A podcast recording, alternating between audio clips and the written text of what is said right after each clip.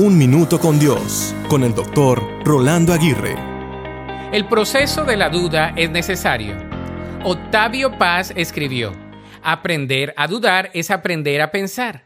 En cierta manera, la duda es parte del proceso de aprendizaje para la vida diaria. La duda formula preguntas que no habíamos considerado y nos conduce a respuestas que nos amplían nuestra perspectiva de vida. La duda es en sí una búsqueda de la verdad para poder aclarar las cosas y seguir hacia adelante. La duda es un proceso de indagación, exploración y meditación que no siempre nos lleva al desosiego, sino que también nos puede llevar a la asertividad, a la claridad y a fundamentar nuestra verdad.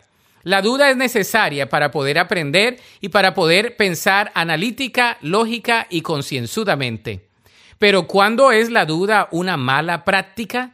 La duda, como todo proceso de exploración, se puede convertir en algo bueno o en algo netamente malo. Cuando la duda conduce solo a la ambigüedad, a la indecisión y a la inseguridad, se debe corregir.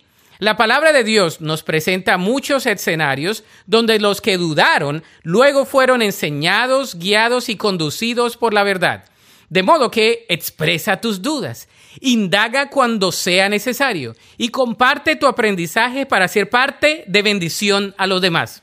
Recuerda que de la duda a la verdad puede haber un solo paso. La Biblia dice en Hebreos 3:12, por lo tanto, amados hermanos, cuidado, asegúrense de que ninguno de ustedes tenga un corazón maligno e incrédulo que los aleje del Dios vivo. Para escuchar episodios anteriores, visita unminutocondios.org.